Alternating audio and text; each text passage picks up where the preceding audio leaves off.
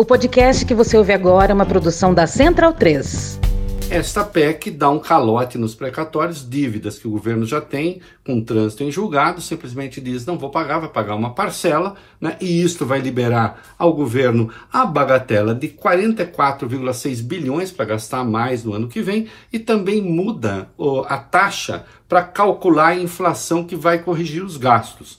Né? Era de junho deste ano a junho do ano anterior, passará a ser de janeiro a dezembro deste ano, e isso dará mais ao governo 47 bilhões. Depois de todos os recálculos, portanto, haverá 91,6 bilhões a mais. Não há nenhuma necessidade de aprovar essa PEC para se garantir auxílio emergencial, auxílio social, o financiamento de qualquer programa social para os brasileiros. É possível garantir recursos para o auxílio e nós apresentamos como, dissemos que votaríamos a favor é, sem a PEC. Agora, o que não existe sem a PEC, e eu suspeito que seja isso que esteja por trás, é o orçamento secreto, são as emendas de relator. Alguns dizem que entre os recursos garantidos pela PEC estão cerca de 20 bilhões de reais reais de orçamento secreto. Isso é mais do que duas vezes o orçamento do Ministério da Ciência e Tecnologia, cerca de oito vezes o orçamento do Ministério Anual do Meio Ambiente. É mais do que o orçamento do Ministério da Justiça, que tem que financiar a Polícia Federal, a Polícia Rodoviária Federal. Ou seja, é uma fortuna de dinheiro que está sendo empregada sem que o contribuinte saiba quem está enviando o que é para onde. Não há transparência nenhuma. Transparência acima de tudo. Combater a fome, pagar o auxílio, a gente quer mas não precisava de dar calote em precatório. E, na verdade, não era para isso. A PEC do precatório não é para pagar auxílio emergencial, é para pagar esquema de emenda para ter deputado votando maioria e dar sustentação ao governo Bolsonaro. Não era auxílio emergencial. Auxílio emergencial a gente aprova com qualquer coisa. Então, bundão é o Jair. Medo e delírio em Brasília. É uma canalice que vocês fazem. Olá, bem-vindos ao Medo e Delírio em Brasília com as últimas notícias dessa bad trip escrota em que a gente se meteu. Bom dia, boa tarde, boa noite! Por enquanto. Eu sou Cristiano Botafogo e o Medo e Delírio em Brasília, medo e delírio em Brasília.wordpress.com é escrito por Pedro Daltro. Esse é o episódio dias 1041 e 1042. Ah, é? Foda-se. Fica no rabo, gente. Ó, oh, como o cara é grosso. Bora passar raiva? Bora. Bora. Bora! 2022. Mais uma pesquisa do IPESP. Bora pro Lucas Vetorazzo na coluna radar do Robson Bonin na Veja no dia 3. Lula mantém a liderança na corrida eleitoral para a presidência da República no ano que vem, segundo pesquisa XP e PESP divulgada nessa quarta. Chupa que a cana é doce, meu filho. A pesquisa foi realizada em outubro passado. No primeiro cenário, Lula aparece com 42%. Eu votaria no Lula no segundo turno. Eu votei no segundo turno no Lula. Contra 28% de Jair Bolsonaro. Ele não sabe o que é ser presidente da República.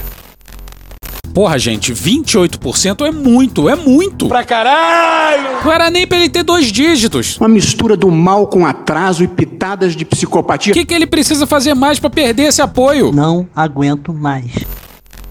Em terceiro lugar aparece Ciro Gomes do PDT, que é a opção para 11% do eleitorado. O Ciro deveria até celebrar esse número, mas não há motivos para festa. Mas tenha sua calma. Calma, Buceta. Na sequência vem João Dória, do PSDB, com 4%. Quem aqui já foi a Dubai? Se puder levantar o braço. Luiz Henrique Mandetta, do DEM, com 3%. E Rodrigo Pacheco, do PSD, com 2%. Rapaz, Bolsodória com 4%. Que satisfação, aspira. E o Pacheco em 2%, tá voando igual o padre do balão. Mostras dos restos mortais serão trazidas de Macaé para o Instituto Médico Legal do Rio, onde será feito o exame de DNA. Boa, boa. Um balão de ensaio. Nesse cenário, Lula tem uma ligeira queda em relação ao percentual apurado na última edição da pesquisa, em maio passado, quando o ex-presidente tinha 43% das intenções, queda de um ponto percentual em relação ao observado em outubro. Já o percentual de Bolsonaro ficou estacionado em 28% nos dois levantamentos. Bom, não desceu, né? Não fala mais dessa bobagem, não. Ele estabilizou, tá dentro da margem de erro. E o papo de que ele parou de crescer parte da premissa de que ele cresceria indefinidamente. Lula é uma figura polarizante. Ele tem um teto e tá com 42, 43% dos votos. Queria o quê? Que ele chegasse a 90 em fevereiro? Tem um teto, né? Porra. De acordo com o levantamento, Lula tem 41% das intenções contra 25% de Bolsonaro. Ciro Gomes, 9%. Então repare bem. Sérgio Moro, 8%. Mandetta, 3%. Se perguntar para mim, você tá pronto para defender as ideias? Tô pronto. José Luiz da Atena, do PSD, com 3%. Pô! Eduardo Leite, do PSDB, com 3%.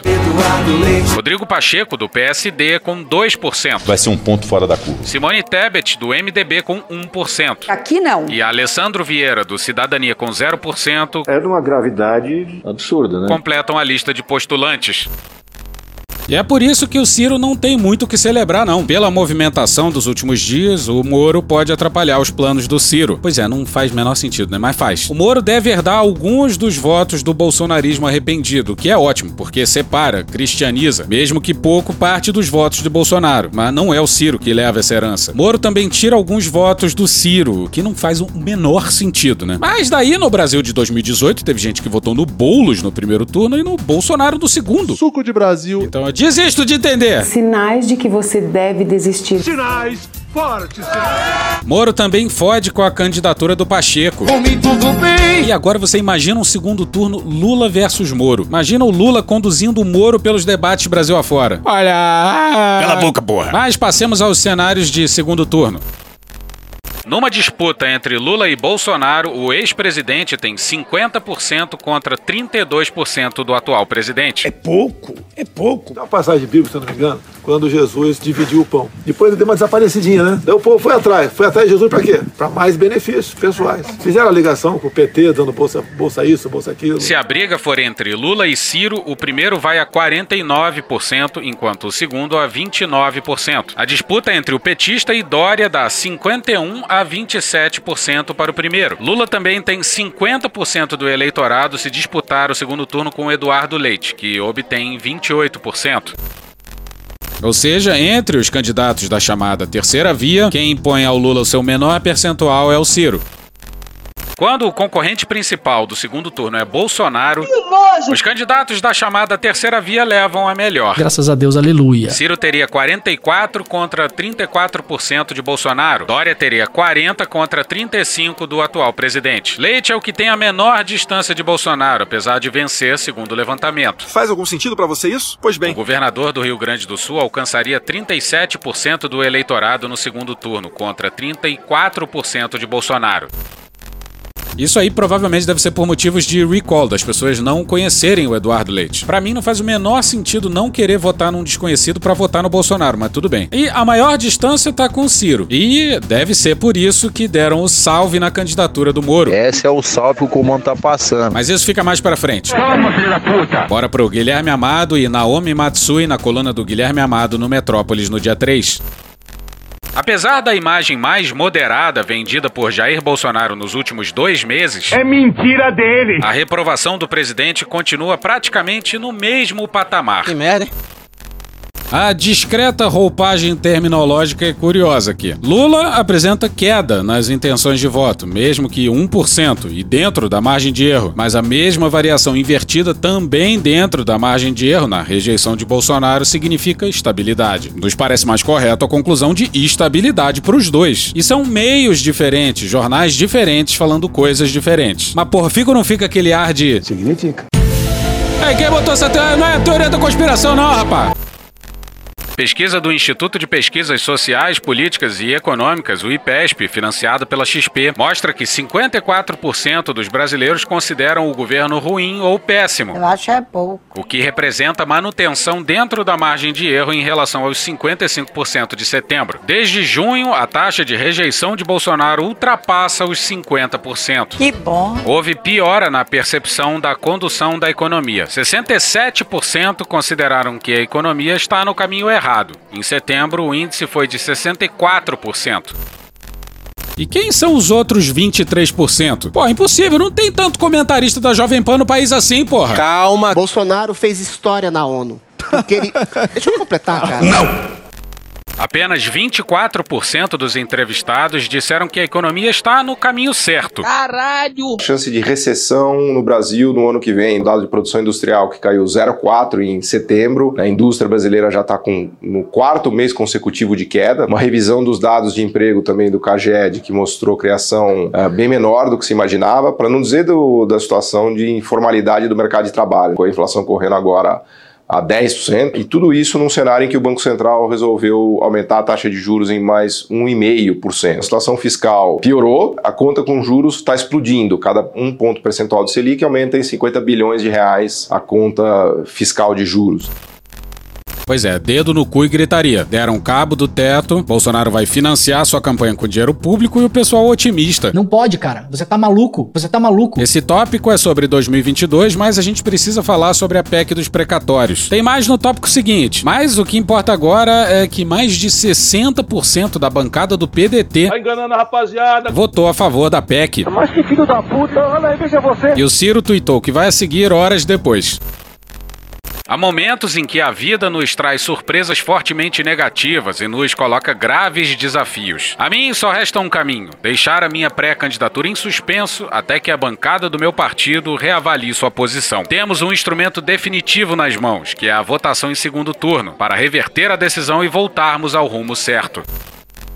A princípio, boa resposta do Ciro. Colocar a pré-candidatura em suspenso é uma resposta inesperada. E pode ser que tenha algum efeito sobre os deputados do PDT? Não sei. Será que Ciro já sabia antes? Não sei. Por que, que deixou para falar só agora? Não sei. Pode ser que tenha a ver com os números do Moro. Se alguém vai herdar os votos do Bolsonaro, será o ex-ministro da Justiça de Bolsonaro e não o Ciro. Pelo menos em maior proporção. Apesar do previamente mencionado. Suco de Brasil. Bora pra Júlia do Alibe no G1 no dia 4.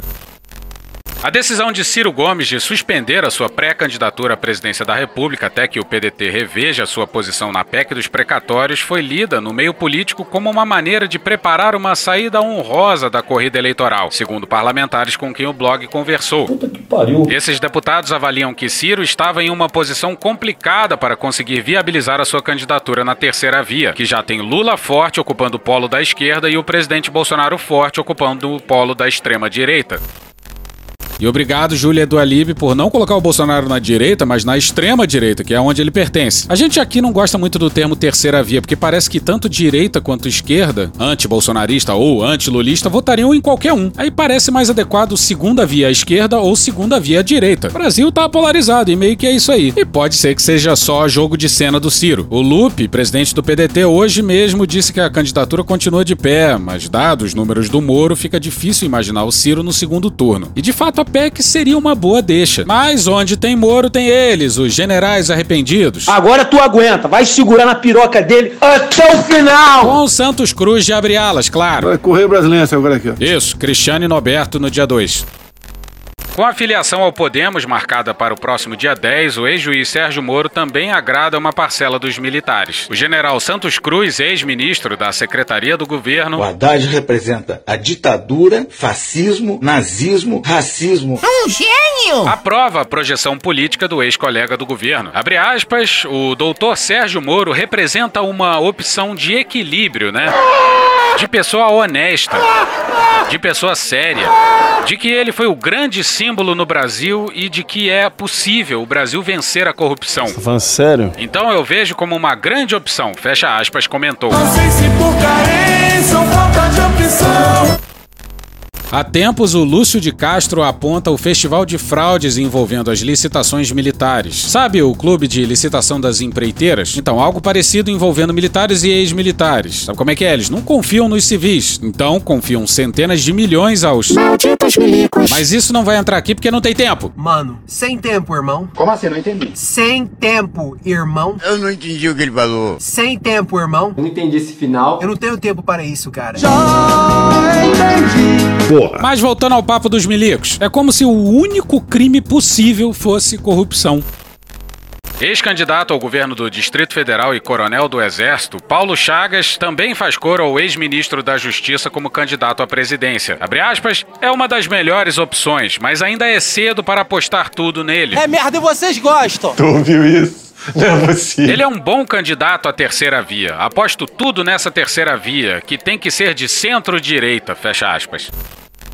Bom, pra começar, centro-direita. É a minha rola. Até porque o que, que se sabe sobre o Moro em outros temas? Nada, nada, nada, nada. Segundo, Moro patrocinou os maiores absurdos enquanto ministro da Justiça do Bolsonaro, dando sequência aos absurdos que fazia em Curitiba. Muito constante esse cara. Com certeza. E dado que o Ciro é quem melhor pontua entre a terceira via, Air quotes. restou apostar todas as fichas no Moro. Afinal, onde já se viu uma terceira via Air quotes. de esquerda, né? Tudo errado. Comunista!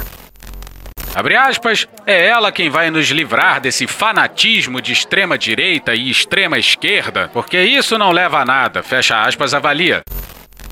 Bom, ignorando a óbvia e gritante falsa equivalência, um general falando isso. Para o cientista político André César. André César, sócio da Rode Assessoria, a figura do ex-ministro encontra respaldo nos quartéis. Abre aspas, para os militares, além da hierarquia, a honestidade é uma questão importante. E o Moro é o retrato disso por conta da Lava Jato. Fecha aspas, avalia. Enquanto isso, o governo militar se deita com o centrão. Sexo selvagem. Para outra fonte militar, na esplanada dos ministérios, a intolerância à corrupção é uma questão mais relevante do que o eventual apoio ao ex-ministro em 2022. Nem reconheço hoje a existência desse centrão. Abre aspas, os militares não estão ideologicamente alinhados com ninguém. O que a gente não quer é a corrupção generalizada, como eu mesmo vi aqui nessa esplanada. O que a alta patente de generais não quer é que a máquina pública seja assaltada como foi no passado. Fecha aspas. Bom, primeiro que a máquina pública também foi muito assaltada na ditadura e não foi pouco não. Se simutreta licitação hoje, imagina quando não tinha imprensa livre nem órgão de controle. Segundo, considerar o que está sendo feito hoje como republicano é um escárnio, né?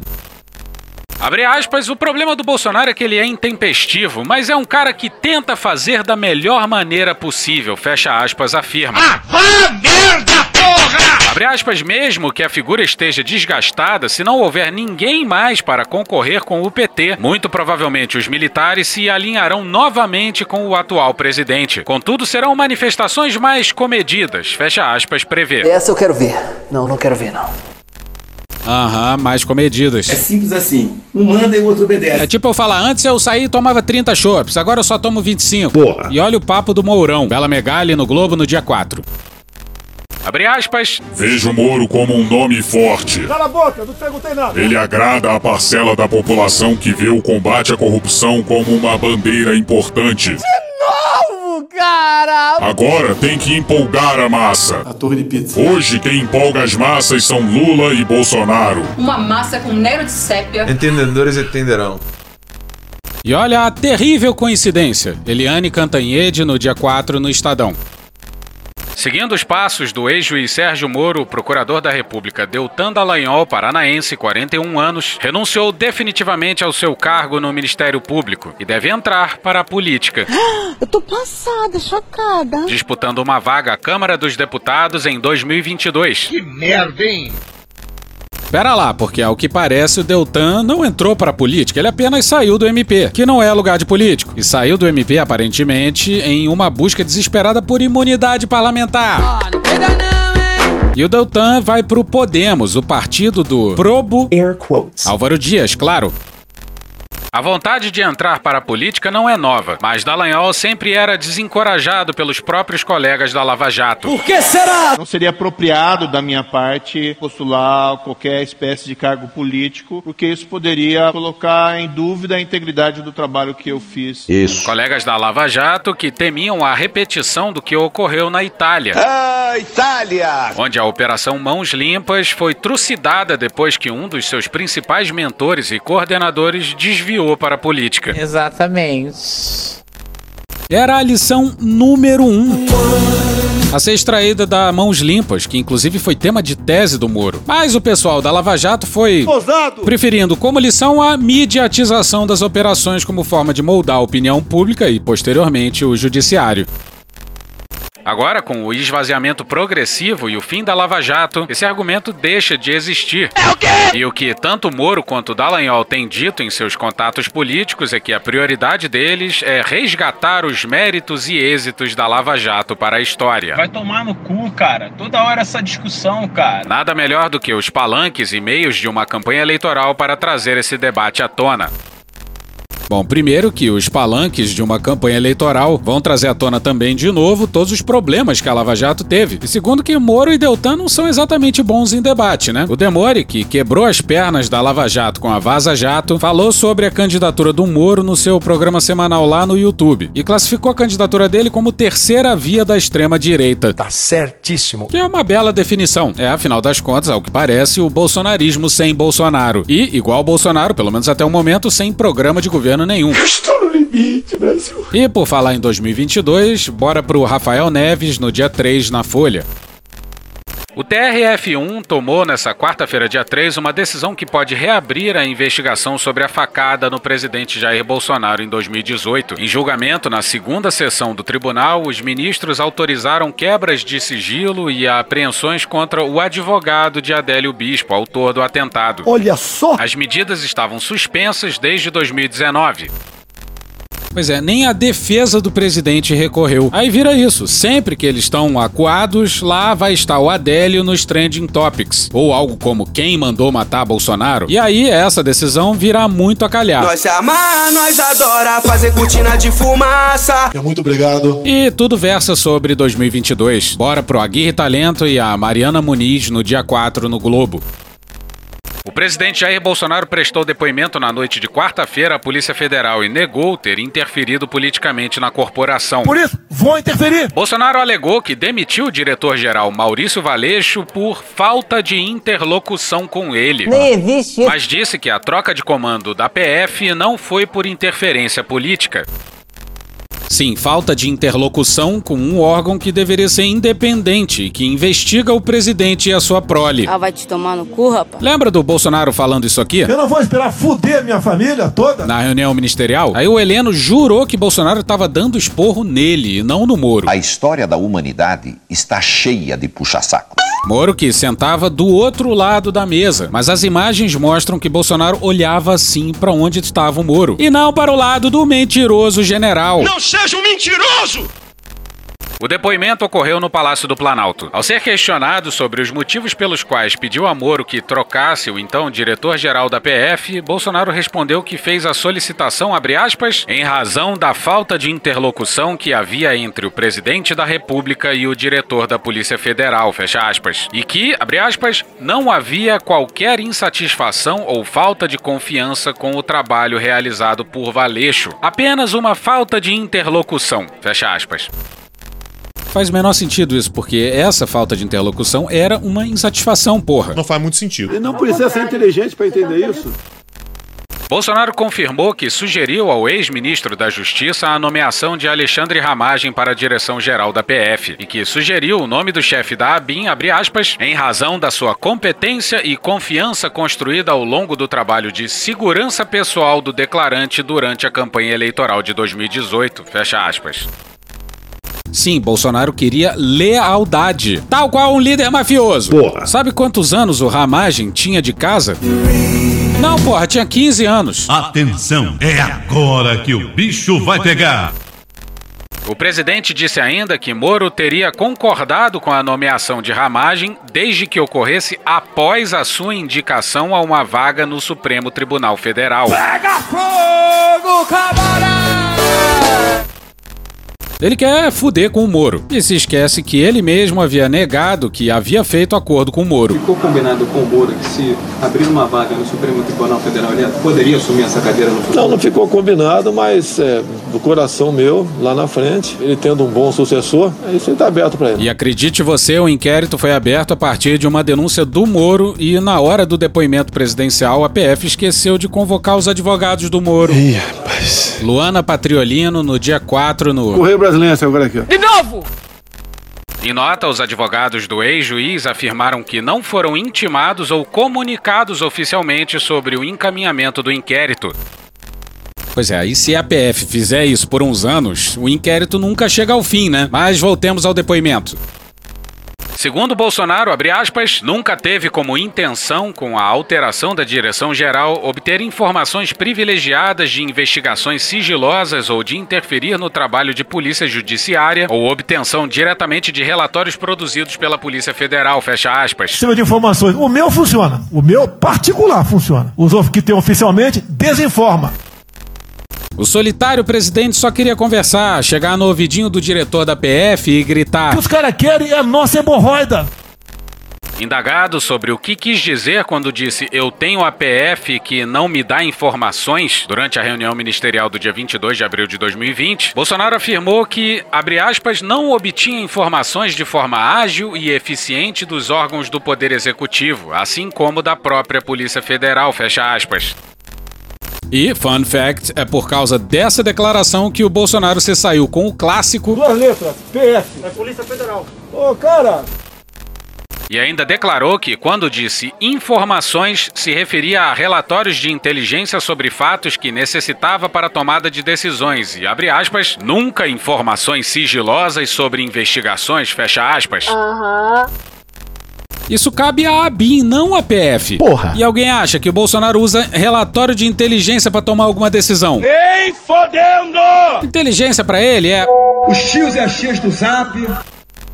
O presidente negou que as motivações para a troca do comando da PF estariam ligadas ao fato de precisar, abre aspas, de pessoas de sua confiança para que pudessem interagir, telefonar e obter relatórios de inteligência, fecha aspas. Mas que se incomodava com o fato de, abre aspas, muitas informações relevantes para sua gestão chegavam primeiro através da imprensa, quando deveriam chegar ao seu conhecimento por meio do serviço de inteligência, fecha aspas. E o cara não tinha um sistema de informação particular que era melhor. E também achava que ele não lia a imprensa. você lê a imprensa, você, você não consegue viver. Então faz o que eu faço. Não leio mais, não vejo Jornal Nacional. Ah, que coisa. Mentiroso sem vergonha, vai pro inferno. Questionado, Bolsonaro confirmou que pediu trocas nas superintendências da PF do Rio de Janeiro e de Pernambuco, mas negou que fosse para interferir em investigações. Aham, Cláudia, senta lá. Abre aspas, sugeriu a mudança porque o estado do Rio de Janeiro é muito complicado e entendia que necessitava de um dirigente da Polícia Federal local com maior liberdade de trabalho. Fecha aspas, afirmou no depoimento. Cara, mete uma dessa. Pois é, Rio de Janeiro muito complicado, né? Muita milícia e várias investigações envolvendo a sua família, claro. E Bolsonaro queria até mudar a responsável pela Polícia Federal na região da Barra da Tijuca, onde reside o clã. Por que será? Bolsonaro também foi perguntado sobre uma frase proferida por ele em reunião ministerial, na qual afirmou que queria trocar a segurança do Rio para blindar amigos e familiares. A frase é interpretada por investigadores como uma manifestação de sua vontade em mudar o superintendente da PF do Rio. Mas, sobre o assunto, Bolsonaro manteve sua versão de defesa e disse que estava se referindo a uma mudança na equipe do Gabinete de Segurança Institucional no Rio. E os dados mostram que é Mentira! várias mudanças já haviam sido feitas no Rio. Não havia qualquer insatisfação com a equipe. Pessoas, inclusive, haviam sido promovidas. E reparou que a defesa presidencial se resume a esculhambar o trabalho do GSI e do Heleno? Isto é o cúmulo. O importante desse depoimento é que todo o festival de mentiras presidenciais é corroborado por seus fiéis e leais generais. Essa conta irá para as Forças Armadas. PEC dos precatórios. Era pra gente falar mais longamente sobre a PEC dos precatórios. Uma bosta. Não sabe, uma merda. Aprovada em primeiro turno, mas simplesmente. Foi mal, tava doidão. O que importa é que a PEC passou por quatro módicos votos e. Senhoras e senhores do Brasil! Caio Specotto e Mariana Halbert no dia 4 no Poder 360. PSB e PDT deram votos a favor do projeto. Foram 10 de PCBistas, 31,25% da bancada e 15 de pedetistas, ou 62,5% da bancada. Pois é, a vitória foi surpresa pro Lira. Ele não queria votar não, porque se não passasse, ele teria que abrir mão das suas emendas. E aí nisso o Lira tem que ser muito grato ao PDT, e ao PSB, e ao PSDB também. E o Lira tratorou quem ousasse ficar na sua frente. Repara só, Bruno Góes e Evandro Éboli no dia 4 no Globo. Lira e aliados usaram estratégia considerada fraudulenta pela oposição. Em plenário, lançaram mão de instrumento que serve para acolher diferentes demandas. A emenda aglutinativa. Segundo o regimento interno da Casa, essa emenda é definida pela fusão de outras emendas. Na prática, serve para acolher ideias já apresentadas durante a tramitação e consolidar um texto diferente. Às nove e três da noite, Hugo Mota, do Republicanos da Paraíba, apresentou a emenda aglutinativa. Essa emenda consolidava ampliava o texto acordado e incluía novas regras para os recursos da educação. Porém, não havia uma emenda que tratava desses recursos no momento em que o novo texto foi protocolado. Uma outra emenda para, em tese, cumprir o regimento só foi apresentada às 9h55, mais de 50 minutos depois. O tipo de emenda usada para a fusão ainda causou polêmica. Tratava-se de uma emenda de redação, que serve para corrigir erros de redação e não para alterar o mérito da matéria. Era uma mudança só para esclarecer algum ponto, e os caras mudaram foi a porra toda. Vice-líder da minoria, o deputado Henrique Fontana, do PT do Rio Grande do Sul, afirmou que o ato do relator foi ilegal. Abre aspas, não existe essa emenda anterior. Se a PEC foi aprovada pelo Congresso, vamos recorrer ao STF. Fecha aspas. E aí demora anos. Eduardo Cúculo no dia 3 na Folha. A Comissão de Precatórios da OAB Nacional afirma que a PEC dos precatórios, também conhecida como PEC do calote, ataca duas cláusulas pétreas da Constituição: separação dos poderes e direitos e garantias individuais, e possui mais de 30 violações constitucionais. Dada a jurisprudência do STF, a entidade prevê que a regra será derrubada no judiciário. Isso, no entanto, pode demorar até cinco anos para acontecer, considerando também o histórico de julgamentos anteriores sobre o tema. Com isso, o problema ficaria para outro governo, mesmo no caso de uma reeleição de Jair Bolsonaro. E Lira é criativo, digamos assim. Lira decidiu ainda alterar ato recente que exigia a presença de todos os parlamentares em Brasília para as votações. Para conquistar o maior número possível de votos, Lira permitiu a votação remota de parlamentares que estão em missão oficial no exterior. Pois é, agora pode tudo. Dedo no cu e gritaria, dedo no cu e gritaria. Pode tirar a emenda do cu. Instituto Tirei do Cu. Destinar mais de 10 bilhões em emendas sem qualquer publicidade e fiscalização. Criar fonte de receita imaginária. E agora também pode votar do exterior. O cara muda a regra e ela passa a valer no próprio dia. Perceba só o surrealismo da decisão. Abre aspas, se Lira desligou o sistema remoto, vale o regimento. Os deputados que estão em missão oficial, inclusive, justificam a ausência, estão licenciados. Fecha aspas, disse Rodrigo Maia, sem partido, do Rio de Janeiro, que criou o ato da mesa diretora. Abre aspas, se eu estiver no Rio, não posso votar. E no exterior eu posso? Fecha aspas, questionou o ex-presidente da Câmara.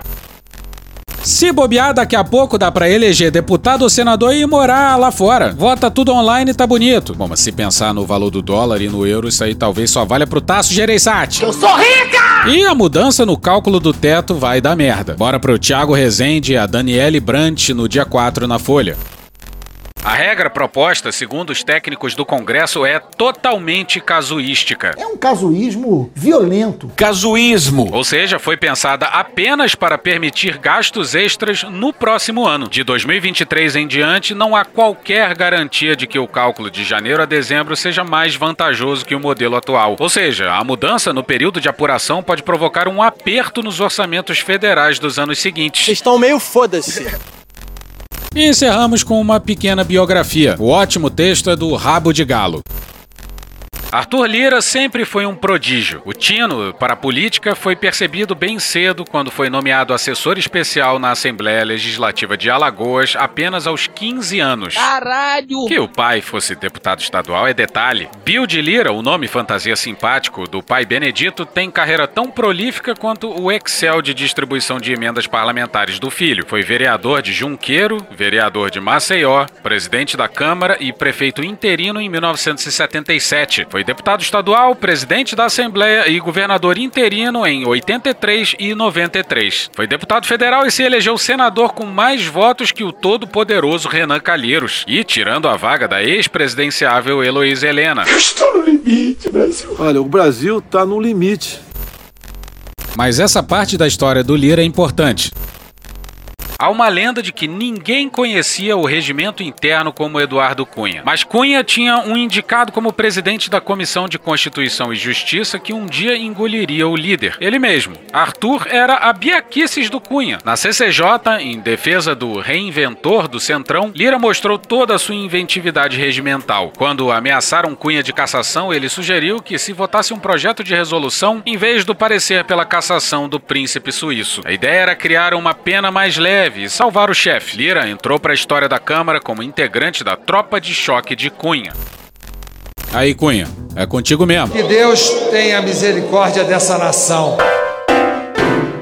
E hoje ficamos por aqui. Veja mais, muito mais em medo o blog escrito por Pedro Daltro. Queria começar pedindo perdão para Flávia Maia, do Jota, que a gente chamou de Flávia Mota no episódio anterior. Desculpa, Flávia. E esse episódio usou áudios de Rádio Band News FM, podcast CBN Política, Marcelo Freixo, Programa do Datena, Choque de Cultura, Carla Bora, Wade Petrópolis, Leandro Rassum, TV Justiça, Sport TV, UOL, Tropa de Elite, CNN Brasil, Notas Taquigráficas do Senado, Suco de Brasil Podcast, Papo com Anaí D'Amico, Telex Free, Barões da Pisadinha, Meteoro Brasil, Rede Globo, Intercept Brasil, Bonitinha Mais Ordinária, Ronivon, Arquivo X, Pânico na TV, Diogo Defante, Morning Show, Paulo Gala, Pica-Pau, A Praça é Nossa, Pericles, Evaldo Braga, Porta dos Fundos, Falha de Cobertura, Metrópolis, Tiquititas Brasil, Programa Cadeia, London Symphony Orchestra, Pasta and Roll, Cidinho e Doca, Dom e Juan, Veja, Rede TV, Brian McKnight, Poder 360, MC Presuntinho, Fantástico, Petit Jornal, TV Pública de Angola, Show da Xuxa, Clipes do Balde, BRTT, Uma Aventura Lego 2, Cauê Moura, Bruce Buffer, Rogério Skylab, Jovem Pan News, TV Câmara, Globo News, Hermes e Renato, Léo Stronda, TV Senado, Podcast Panorama CBN e The Office. Thank you! Contribua com a nossa campanha de financiamento coletivo. É só procurar por Medo e Delírio em Brasília no PicPay ou ir no apoia.se barra Medo e Delírio. Porra, doação ao caralho, porra. Não tem nem dinheiro pra me comprar um jogo de videogame, morou, cara? Pingando um capilé lá, vocês ajudam a gente a manter essa bagunça aqui. Assine o nosso feed no seu agregador de podcast favorito e escreve pra gente no Twitter. A gente joga coisa também no Instagram e no YouTube. E o nosso Faz Tudo Bernardo coloca também muita coisa no Cortes Medo e Delírio no Telegram. E agora a gente também tem uma loja, loja.medo delírio em Brasília.com.br. Eu sou Cristiano Botafogo, um grande abraço e até a próxima. Bora passar a raiva junto? Bora! Permite uma parte? Não lhe dou a parte. Não lhe dou a parte. Toda semana esse governo tem algumas realizações a apresentar. Conversei com o Jim Carrey também, alguma coisa reservada, desculpa, não posso falar com vocês. Mas me marcou quando fui visitar a Torre de Pizza. E também teve lá o Salvati, acho que foi primeiro-ministro da Itália, era senador, agora estava lá. A Torre de Pizza. Salvati, a Torre de Pizza. Salvati, a Torre de Pizza. Salvati. Conversei com o Jim Carrey também. A Torre de Pizza. Salvati, a Torre de Pizza. Salvati, a Torre de Pizza. Salvati. Conversei com o Jim Carrey também. A Torre de Pizza. Salvati, a Torre de Pizza. Salvati, a Torre de Pizza. Salvati. Conversei com o Jim Carrey também. Porra! Porra! Porra! Porra! Putinha do poço. Problemas? Pornô. Pornô. Paralelepípedo de crack. Paralelepípedo de crack. Paralelepípedo de crack. Presidente, por que sua esposa Michele recebeu 89 mil de Fabrício Queiroz? Parte terminal do aparelho digestivo. Pum. Que bom do bom. Agora, o governo tá indo bem. Eu não errei nenhuma. Eu não errei nenhuma.